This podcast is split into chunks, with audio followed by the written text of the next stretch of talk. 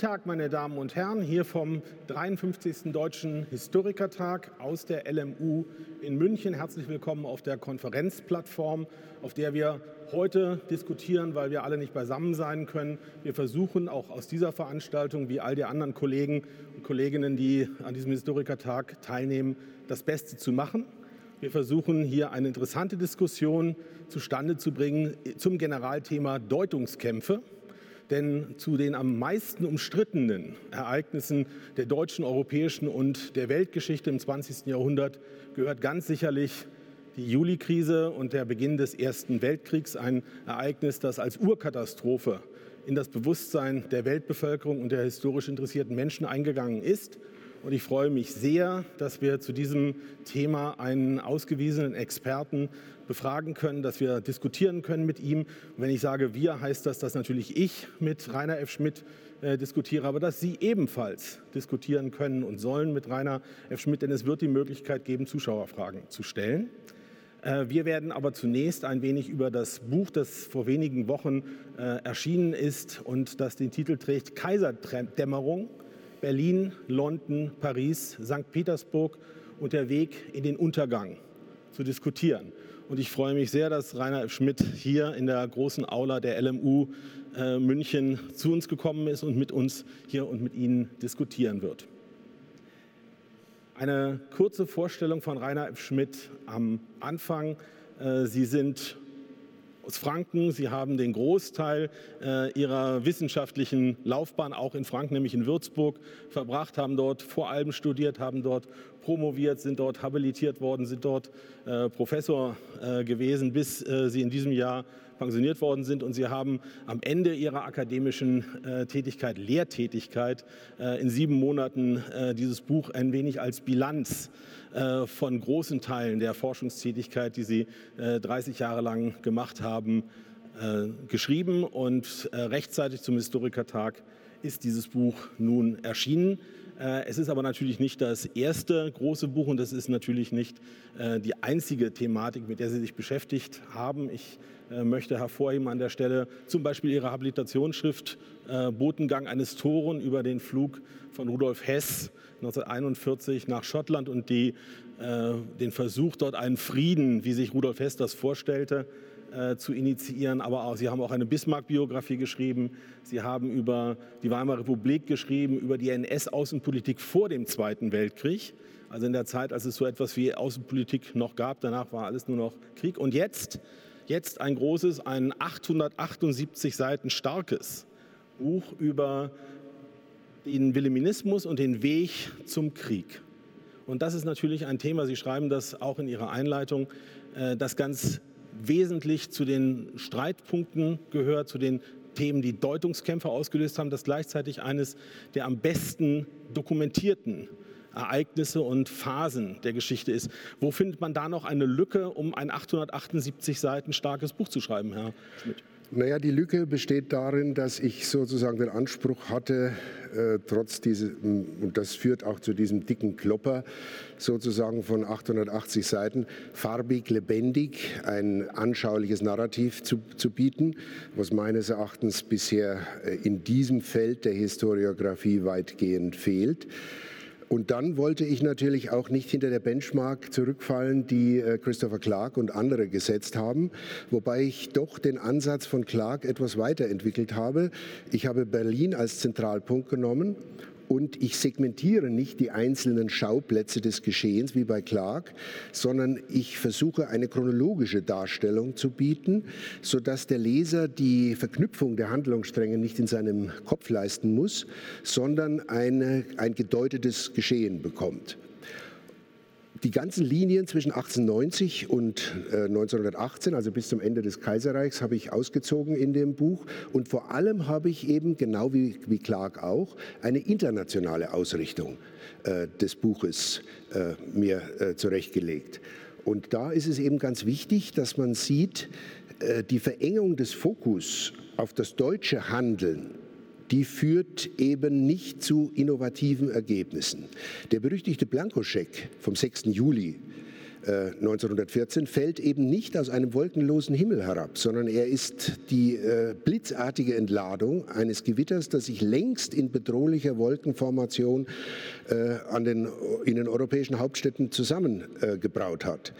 Steigen wir da später nochmal ein und werden äh, sicherlich auf den Blankoscheck und ähnliche Fragen eingehen. Aber ich fasse zunächst einmal ähm, so die gegenwärtig vorherrschende Interpretation äh, der Juli-Krise äh, zusammen und der, des Weges in den Krieg, der Kaiserdämmerung, wie Sie das genannt haben.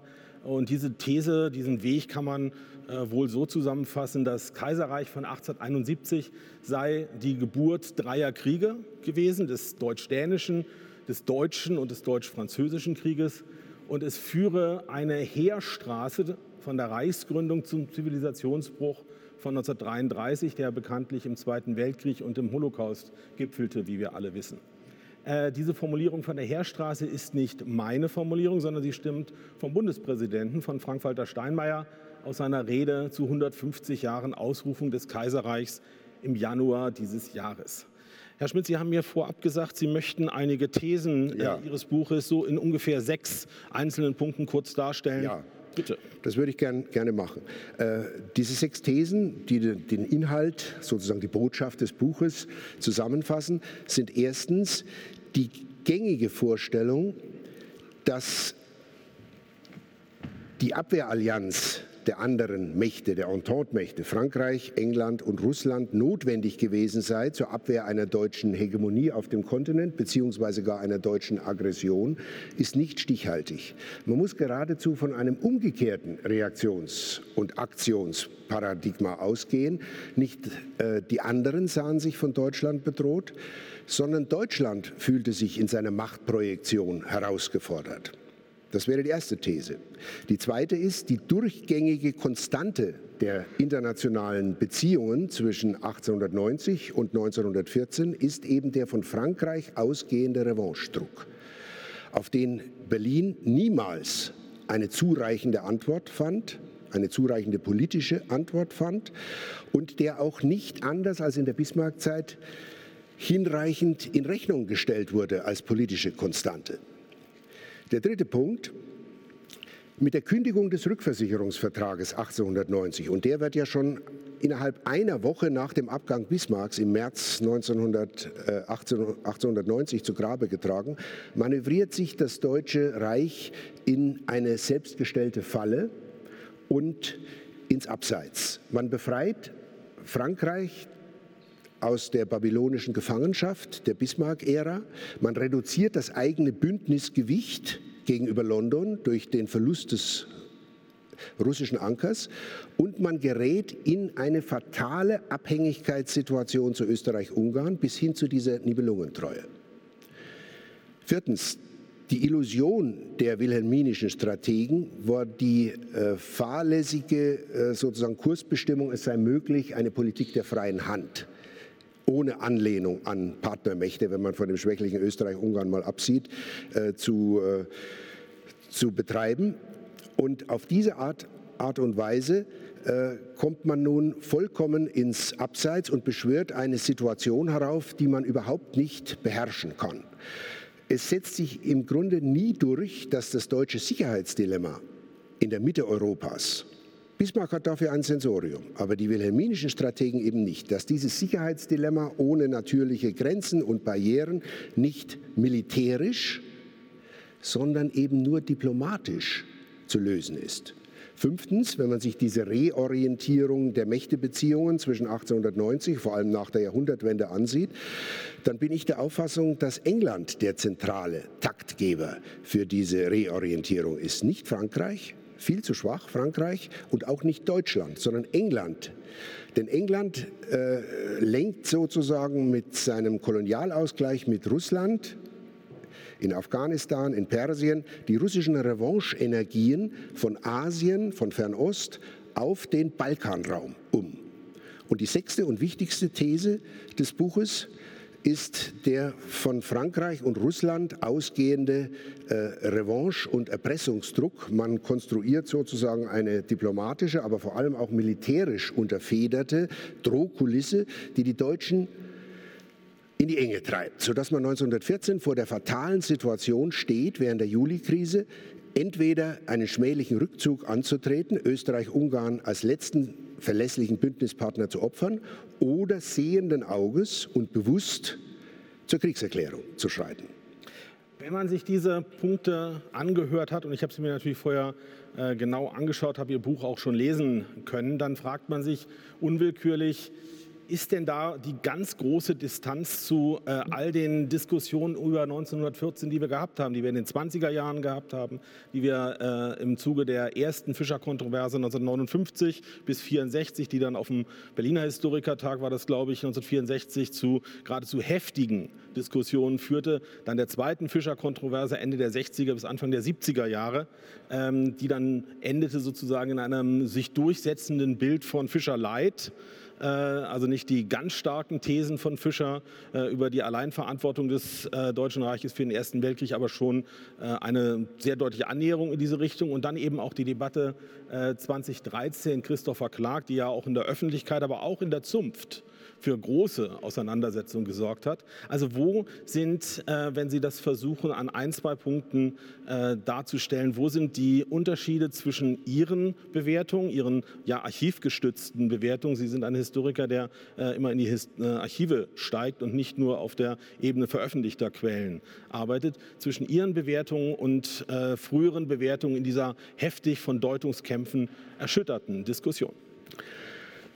Naja, Clarks Ansatz, der ist zwar international, aber bei Clark fehlt natürlich komplett äh, die militärgeschichtliche Komponente. Äh, das heißt, die Kriegsvorbereitungen den, bei den einzelnen Mächten, die äh, Kriegspläne und natürlich auch die Kriegsziele. Das habe ich versucht nachzuliefern. Und bei, und bei Clark äh, stört mich auch, dass er die deutsche Politik sowohl in ihrer Raffinesse wie in ihrem unkalkulierbaren Risikopotenzial nicht so recht äh, auf einen Nenner bringt. Ich meine, Bethmann Hollweg, äh, der, der hat eben sozusagen einen Masterplan, der dieser schier ausweglosen Situation 1914 angemessen erscheint und der äh, aus drei Teilen besteht. Davon liest man bei Clark äh, nichts. Das ist aber wichtig, weil der Blankoscheck eben nicht äh, sozusagen, äh, der Blankoscheck hat eine situationsbezogene international fundierte Handlungslogik. Das, glaube ich, ist neu an diesem Buch. Und Bethmann Hollweg versucht eben erstens den Krieg zwischen äh, Belgrad und Wien zu lokalisieren er, das gelingt natürlich nicht. Er versucht durch, in, durch den, den Griff sozusagen in die diplomatische Sprengkiste die Entente auseinander zu manövrieren, indem er die Interessengegensätze offenlegt und das ist sozusagen die Ultima Ratio und die wird sehenden Auges einkalkuliert in diesen Masterplan. Wenn äh, Punkt 1 und Punkt 2 nicht greift, dann stürzt man sich lieber jetzt in den Krieg als später. Das ist eine Güterabwägung im Grunde, die da vorgenommen wird zwischen dem Risiko eines Krieges und der machtpolitischen Erosion wenn man sich weiter sozusagen der, äh, dem machtpolitischen Verfall durch die Einschnürung durch die anderen Großmächte willenlos hingibt. Ich möchte zwei Begriffe aufgreifen, die Sie äh, in Ihren Thesen angesprochen haben und die Sie eben noch mal angesprochen haben, nämlich die Begriffe Einkreisung, Einkreisungsphobie und Präventivkrieg. Die Einkreisung, äh, Einkreisungsphobie war vorher. Das ist natürlich das, was äh, zum Beispiel auch äh, Wilhelm in seiner Thronrede Anfang August 1914 sagt. Äh, wir werden gezwungen, das Schwert zu Schwer ziehen. Zu ergreifen, ja. Das Schwert zu ergreifen, genau. Ja. Ähm, Sie haben jetzt gesagt, äh, diese Einkreisungsphobie ist gar nicht so falsch. Sie ist nur äh, nicht ein Phänomen des Jahres 1914, sondern einiger Jahre zuvor.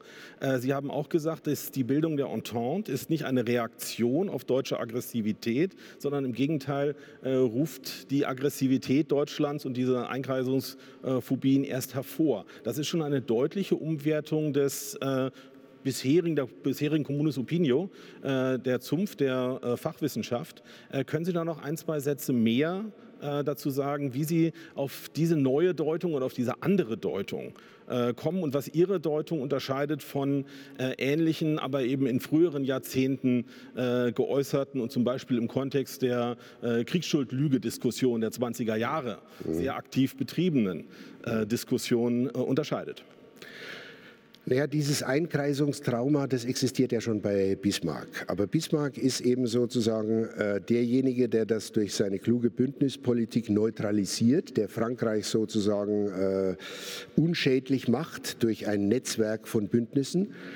Und äh, diese äh, Einschnürungspolitik der Entente beginnt im Grunde unmittelbar nach, dem, nach der Kündigung des Rückversicherungsvertrages. Vor allem muss man hier auch die Begleitumstände sehen.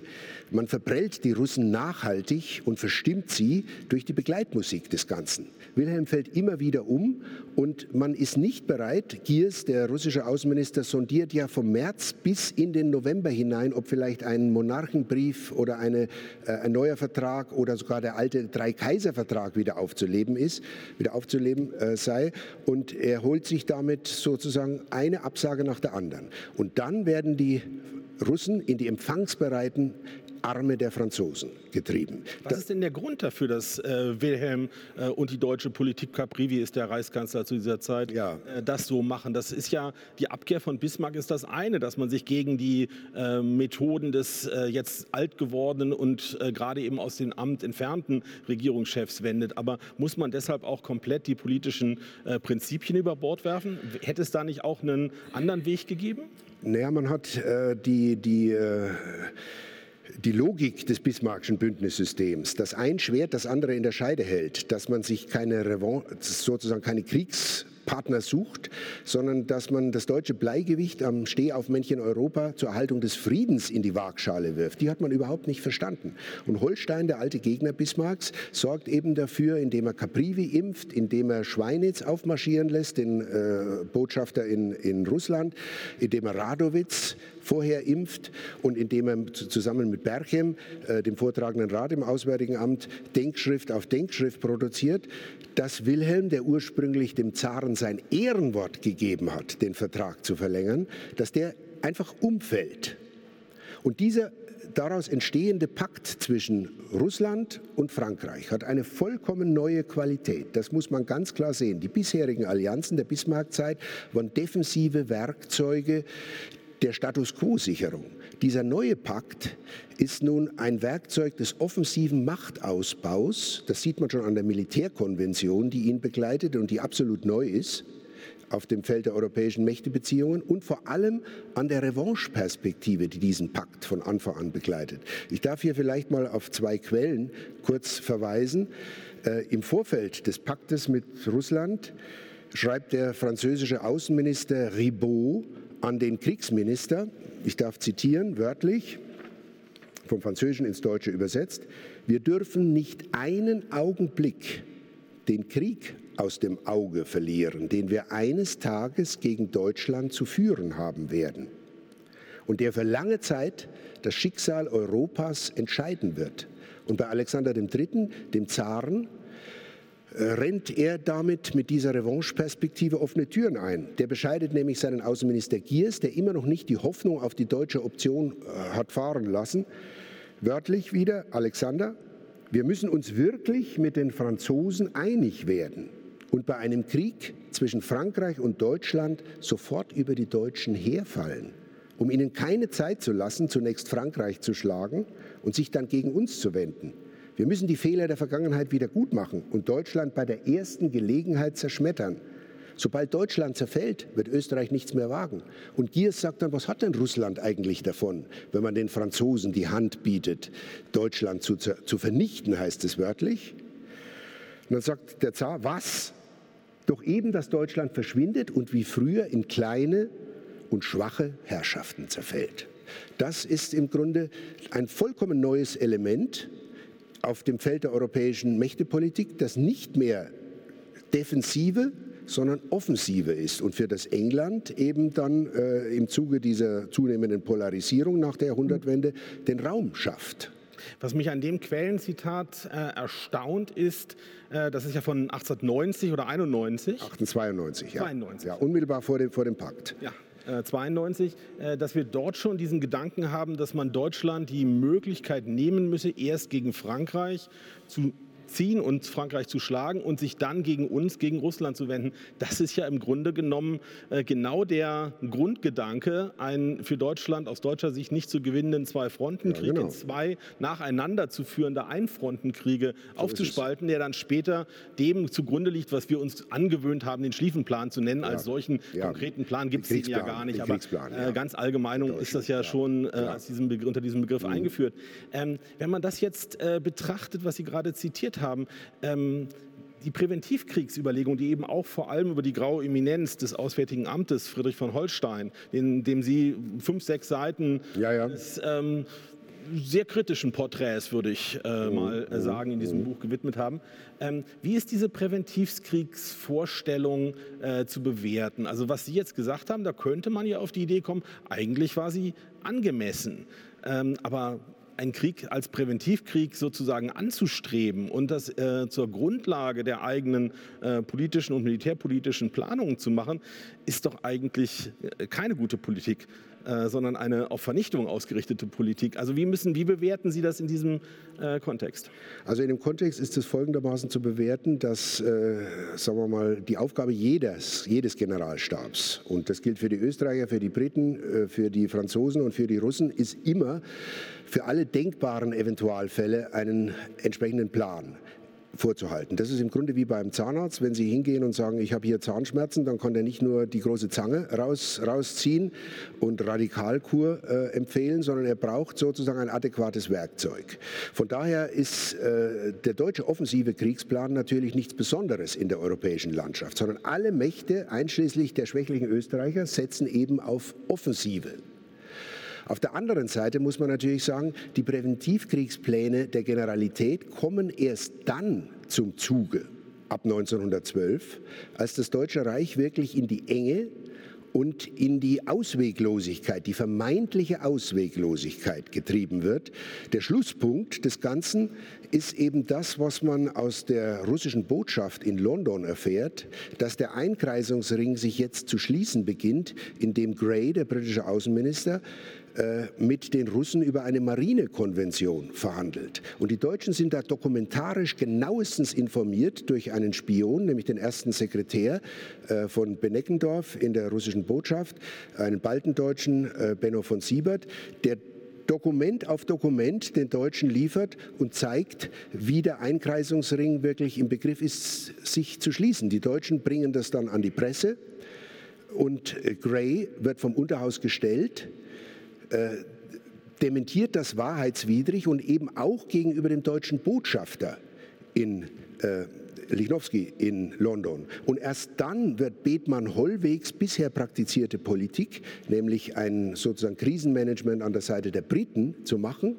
um die Balkankriege zu entschärfen, damit sich da kein europäischer Flächenbrand entwickelt, vollkommen obsolet. Und in dieser Situation, das ist wenige Wochen vor dem Attentat in Sarajevo, Mitte Juni 1914, geraten die Militärs mit ihrem Verweis, wir äh, fallen immer weiter zurück im internationalen Maßstab. Die Franzosen haben 16 Bahnen gebaut an ihrer Ostgrenze und dort stehen eine Viertelmillion Mann sprungbereit zum Angriff auf die deutsche Grenze. Und die Russen haben ihre Mobilmachungszeit mit französischem Geld inzwischen halbiert von 32 Tagen auf 16 Tage. Das heißt, die Prämissen überhaupt eines siegreich zu führenden Zwei-Fronten-Krieges mit der sechswöchigen Frist Frankreich schnell anzugreifen. Der Aufspaltung, der, Aufspaltung der, der Kräfte, die gehen verloren. Ja. Und die Diplomatie hat nun sozusagen kein substanzielles Argument mehr, sich gegenüber diesen Präventivkriegsplänen, die natürlich vollkommen aberwitzig sind und in die Irre führen, äh, zur Wehr zu setzen.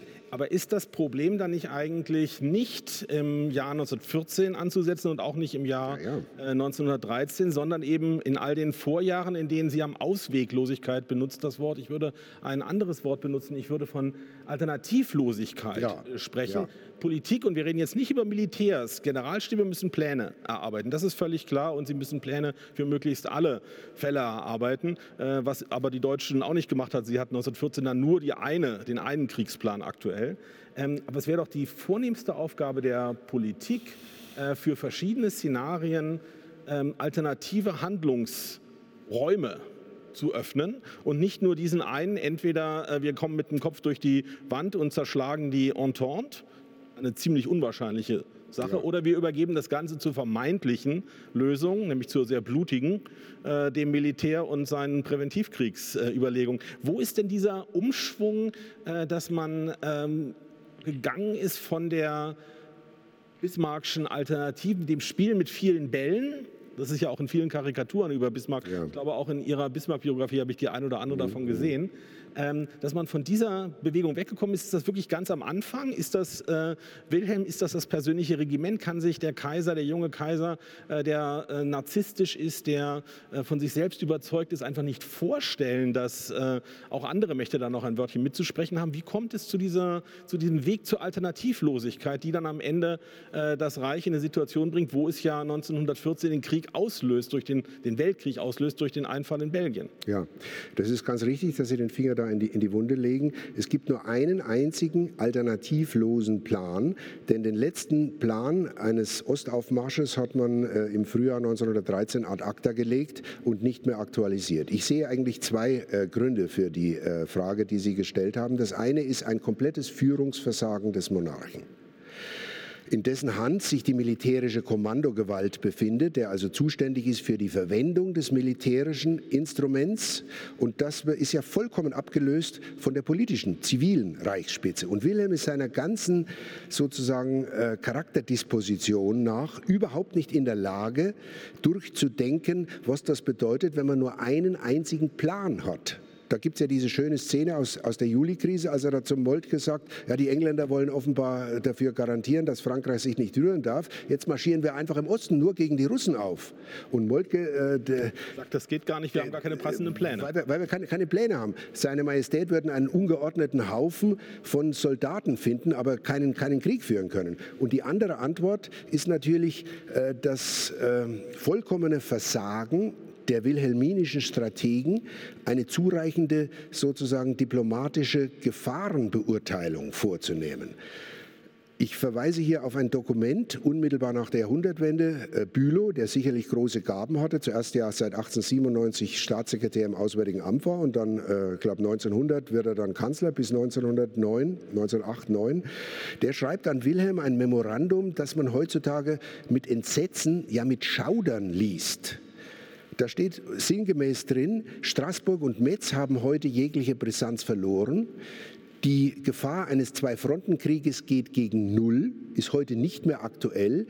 Wir haben also die Möglichkeit einer independenten Stellung zwischen Russland und England. Wir können mit einem Knicks vor dem russischen Bären uns verbeugen oder eine Verbeugung vor dem russischen, äh, äh vor dem, russischen, äh, vor dem englischen Löwen machen.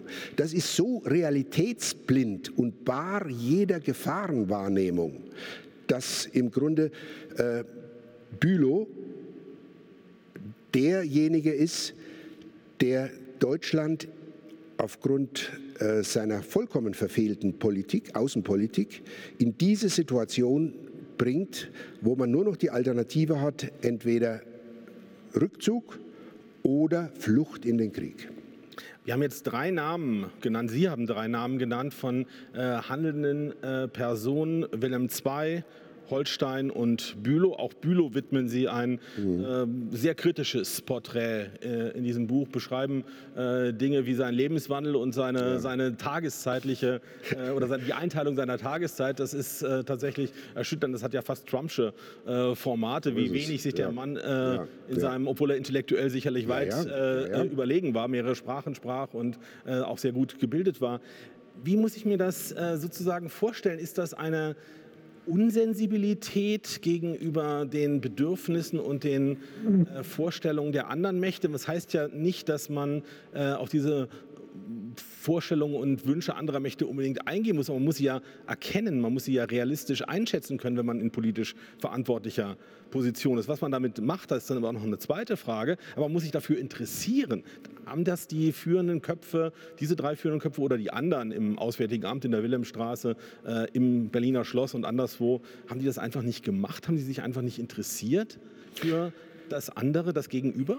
Naja, sozusagen die Horrorszenarien, die Bismarck immer wieder an die Wand malt, die verschwinden aus den Köpfen der wilhelminischen Strategen. Das ist natürlich zu erklären durch diese Aufbruchsstimmung, durch die äh, durch die Etablierung des Deutschen Reiches als Machtfaktor im Zentrum Europas, aber eben auch durch die Persönlichkeit Bülows, der ein Salonlöwe, ein Höfling ist, der äh, Wilhelm II. nach dem Mund redet und im Grunde alle Probleme verdrängt oder beziehungsweise nicht wahrnimmt. Der hätte den Militärs vielleicht auch mal auf, auf den Zahn fühlen müssen oder den Kaiser wenigstens dafür sensibilisieren, dass man nur einen einzigen denkbaren Kriegsplan wirklich hat, der im Fall der Fälle die Engländer uns auf den Hals setzt und natürlich auch über Belgien, über, über, über Belgien, so ist es, ja, Angriff auf über Belgien, den völkerrechtlichen Angriff auf, auf, auf Belgien. War. Und dann ist es natürlich auch auch, auch so, dass man äh, sich dieser Illusion hingibt, als bedrängte Macht in der Mitte, die, deren, äh, der wie ein Damoklesschwert der denkbare Zwei-Fronten- oder Mehrfrontenkrieg über dem Haupt schwebt. Italien ist ja auch ein ganz unsicherer Kantonist. Die stehen ja seit 1902 mit einem Bein im Lager der Entente. Dass man sich der Illusion hingibt, man könnte eine independente Stellung zwischen den Weltmächten einnehmen.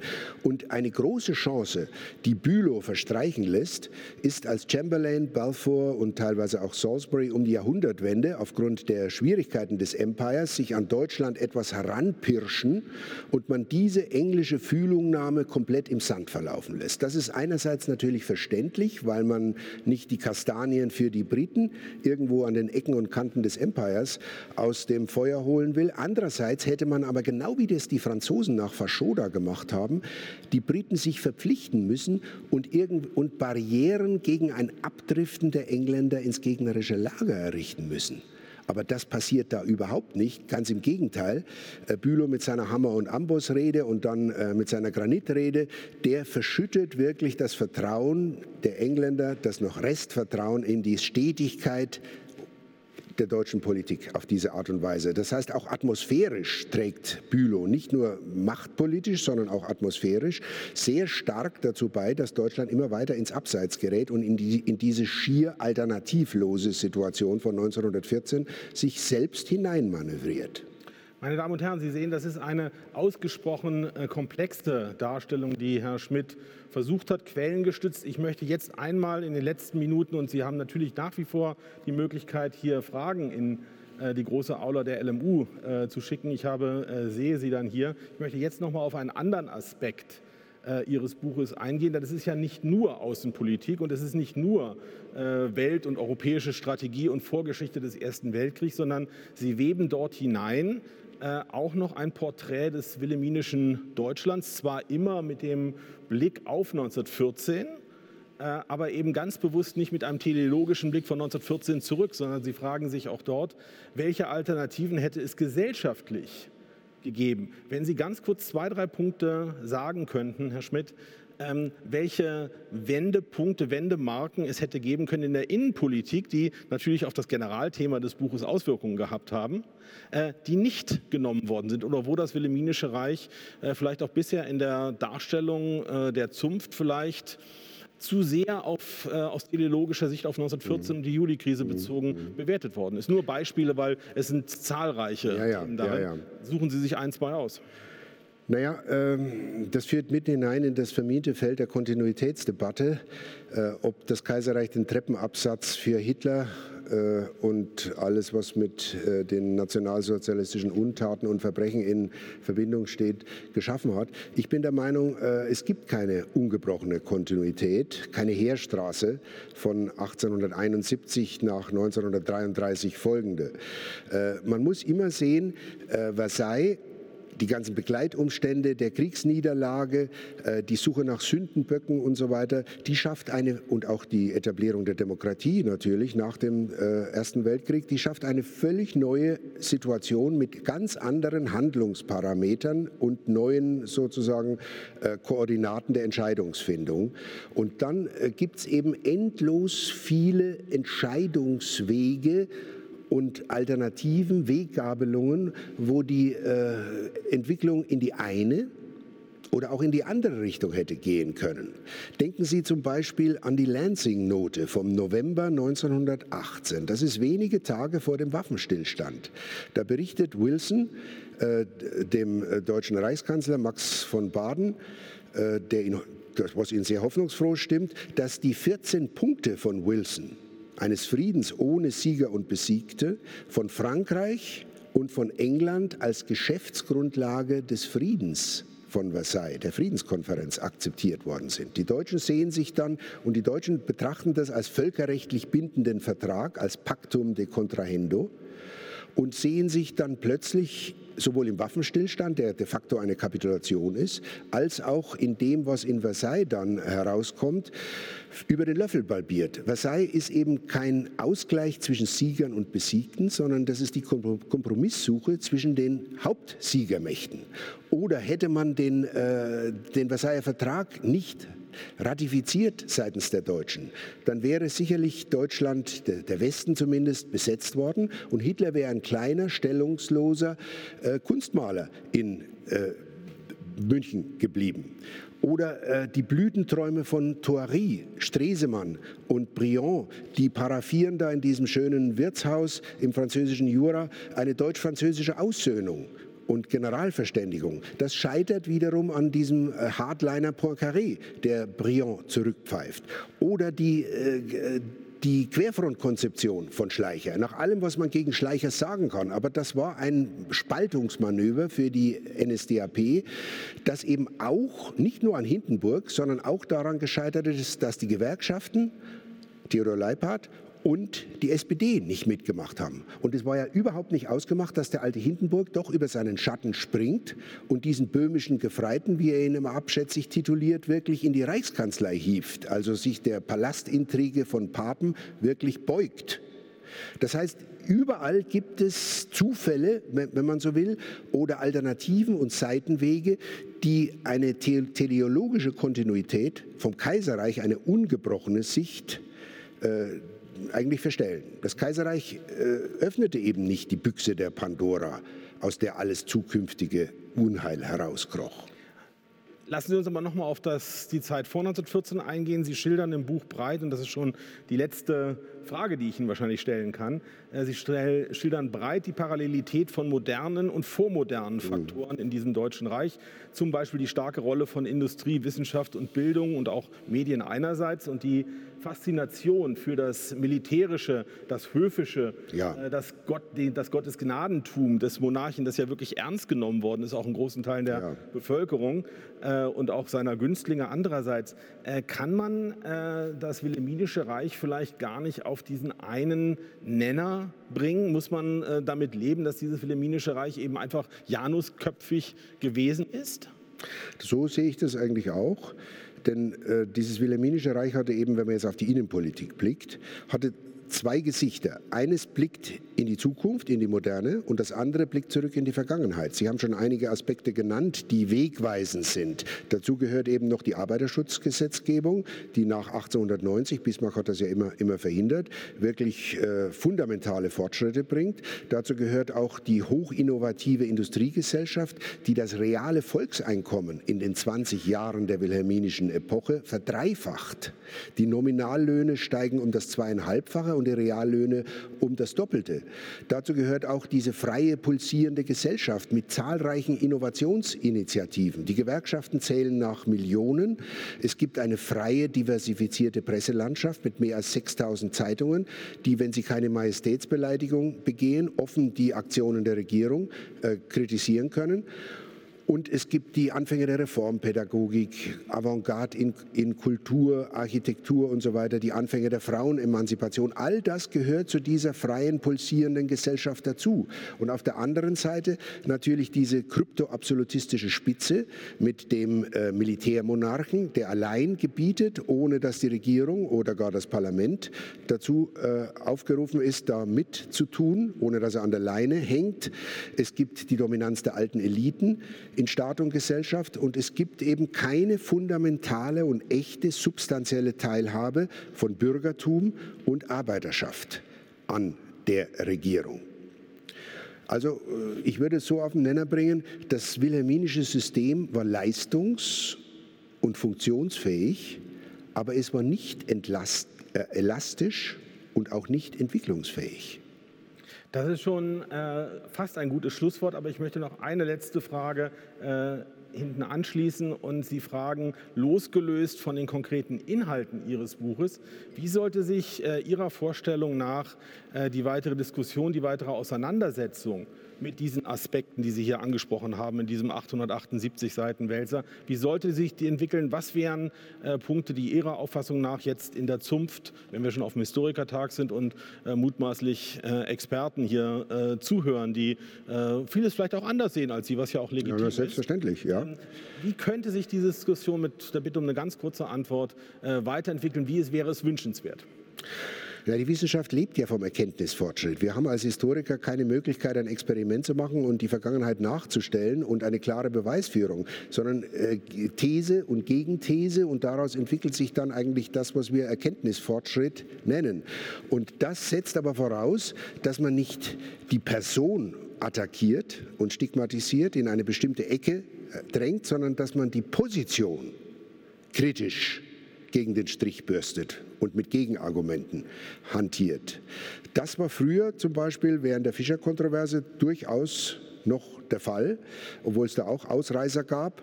Aber diese sozusagen Debatten, diese faire Debattenkultur, die ist etwas in den Hintergrund geraten. Und das wäre mein Appell an die äh, Kolleginnen und Kollegen, diese Schützengräben zu verlassen und gemeinsam um die Erkenntnis zu ringen.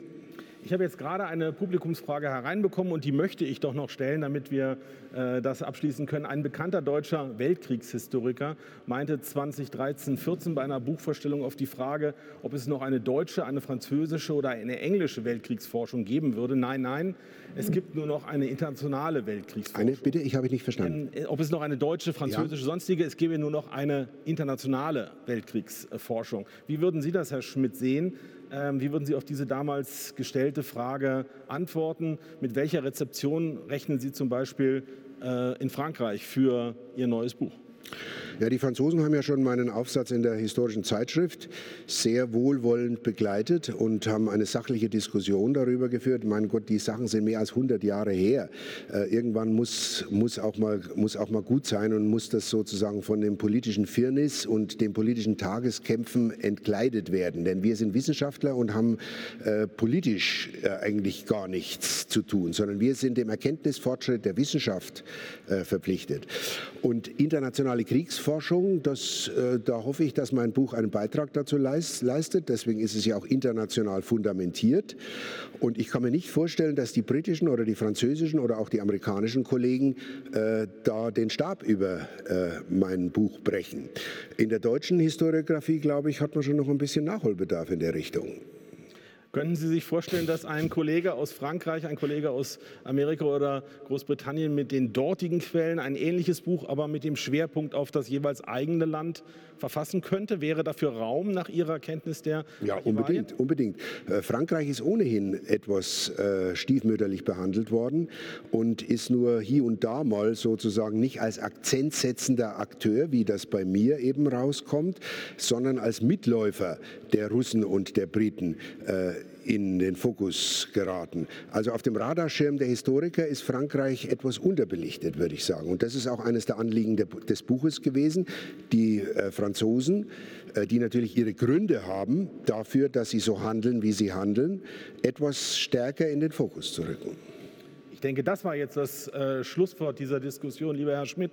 Ich äh, glaube, das ist eine äh, direkte Aufforderung an Gerd Krummeich, Ja, äh, eine Diskussion äh, zu führen. Ich werde gerne bereit sein, weil ich ja sonst normalerweise auch eigentlich eher auf Gerd Krummeichs Seite äh, bin, als jedenfalls in allen Punkten auf der Ihren.